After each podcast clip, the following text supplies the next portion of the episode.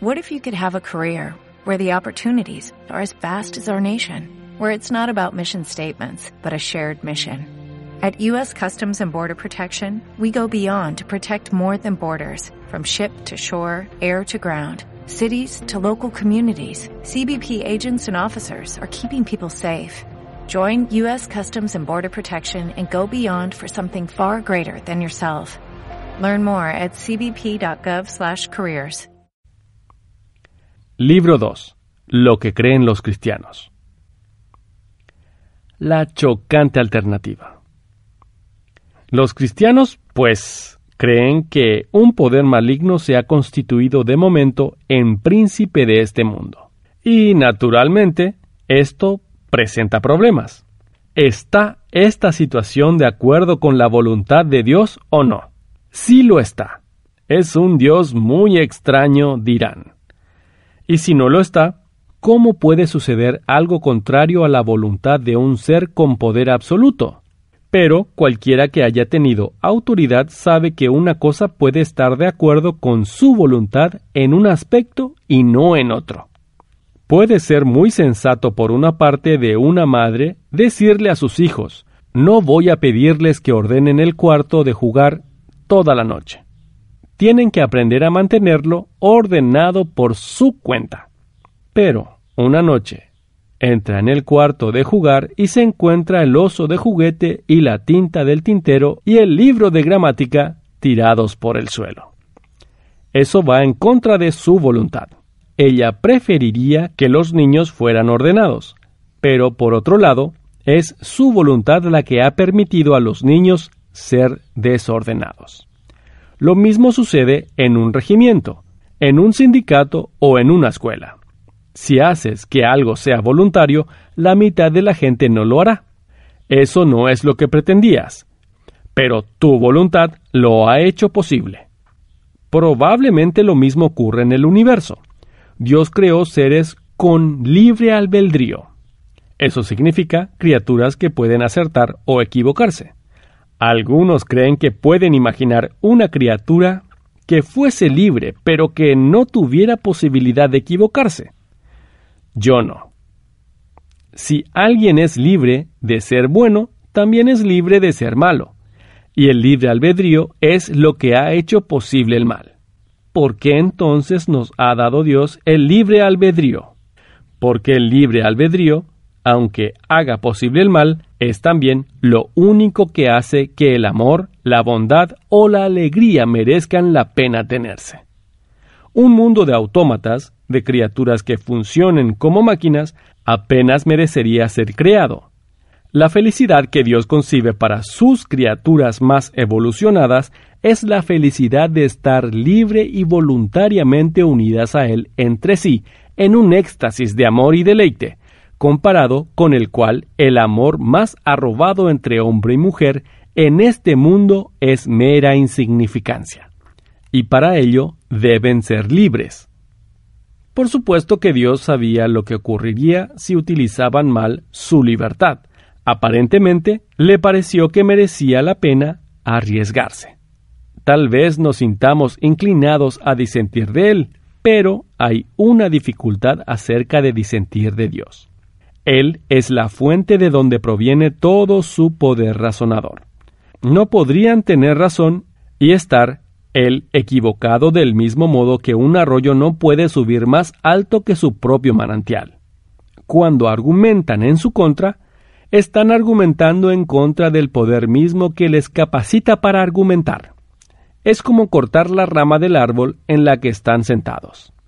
Si Dios piensa que este estado de guerra en el universo es un precio que vale la pena pagar por el libre albedrío, es decir, por crear un mundo vivo en el que las criaturas pueden hacer auténtico bien y auténtico mal, y en el que algo de auténtica importancia puede suceder, en vez de un mundo de juguete que solo se muere cuando él tira de los hilos, entonces podemos suponer que es un precio que vale la pena pagar.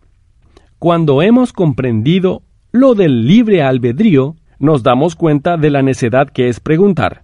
Como alguien me preguntó una vez, ¿por qué hizo Dios a una criatura de tan mala pasta que salió mal? cuanto mejor sea la pasta de la que está hecha una criatura, cuanto más inteligente, más fuerte y más libre sea esta criatura, mejor será si sale bien, y peor será si sale mal. Una vaca no puede ser buena ni mala. Un perro puede ser mejor o peor. Un niño aún mejor y aún peor. Un hombre corriente mejor y peor todavía. Un genio mejor y peor aún. Y un espíritu sobrehumano mejor o peor que todos los anteriores. ¿Cómo salió mal el poder oscuro? Aquí, sin duda, hacemos una pregunta a la que los seres humanos no pueden responder con ninguna certeza. Podemos, sin embargo, aventurar una suposición razonable y tradicional basada en nuestra propia experiencia. En el momento en que tenemos un ego, existe la posibilidad de poner a ese ego por encima de todo, de querer ser el centro, de querer, de hecho, ser Dios. Ese fue el pecado de Satán, y ese fue el pecado que él enseñó a la raza humana. Algunos piensan que la caída del hombre estuvo relacionada con el sexo, pero eso es un error. La historia del libro del Génesis sugiere que una cierta corrupción de nuestra naturaleza sexual siguió a la caída y fue su resultado, no su causa. Lo que Satán puso en la cabeza de nuestros antepasados remotos fue la idea de que podían ser como dioses, que podían desenvolverse por sí solos como si se hubieran creado a sí mismos, ser sus propios amos, inventar una suerte de felicidad para sí mismos, fuera de Dios, aparte de Dios. Y de ese desesperado intento ha salido casi todo lo que llamamos historia humana el dinero, la pobreza, la ambición, la guerra, la prostitución, las clases, los imperios, la esclavitud. La larga y terrible historia del hombre intentando encontrar otra cosa fuera de Dios que lo haga feliz. La razón por la cual este intento no puede salir bien es esta. Dios nos hizo, nos inventó del mismo modo que un hombre inventa una máquina. Un coche está hecho para funcionar con gasolina y no funcionaría adecuadamente con ninguna otra cosa. Pues bien, Dios diseñó a la máquina humana para que funcionara con Él. El combustible con el que nuestro espíritu ha sido diseñado para funcionar, o la comida que nuestro espíritu ha diseñado para comer es Dios mismo. No hay otra cosa. Esa es la razón por la que no sirve de nada pedirle a Dios que nos haga felices a nuestra manera sin molestarnos con la religión. Dios no puede darnos paz ni felicidad aparte de Él. Porque no existen. No existe tal cosa. Esa es la clave de la historia. Se gasta una tremenda energía. Se construyen civilizaciones, se pergeñan excelentes instituciones, pero cada vez algo sale mal. Algún defecto fatal acaba por llevar a la cima a las gentes crueles y egoístas, y todo se desploma en la miseria y en la ruina. De hecho, la máquina se rompe. Parece empezar bien, consigue avanzar unos cuantos metros y luego se rompe. Porque intentan que funcione con el combustible equivocado. Eso es lo que Satán nos ha hecho a los seres humanos. ¿Y qué hizo Dios? En primer lugar, nos hizo la conciencia, el sentido del bien y del mal, y a lo largo de la historia ha habido individuos que han intentado obedecerlo, algunos de ellos con gran empeño. Ninguno de ellos lo consiguió del todo. En segundo lugar, Dios envió a la raza humana lo que ya llamamos sueños felices. Me refiero a esas extrañas historias esparcidas por todas las religiones paganas acerca de un Dios que muere y vuelve después de la vida y que, por medio de su muerte, ha dado de algún modo nueva vida a los hombres. En tercer lugar, escogió a un pueblo en particular y pasó varios siglos metiéndoles en la cabeza la clase de Dios que era, que sólo había uno como él y que le interesaba la buena conducta. Ese pueblo era el pueblo judío y el Antiguo Testamento nos relata todo ese proceso. Pero entonces viene lo más chocante. Entre estos judíos aparece de pronto un hombre que va por ahí hablando como si él fuera Dios. Sostiene que él perdona los pecados. Dice que él siempre ha existido. Dice que vendrá a juzgar al mundo al final de los tiempos. Pero aclaremos una cosa. Entre los panteístas, como los hindúes, cualquiera podría decir que él es parte de Dios, o uno con Dios. No habría nada de extraño en ello.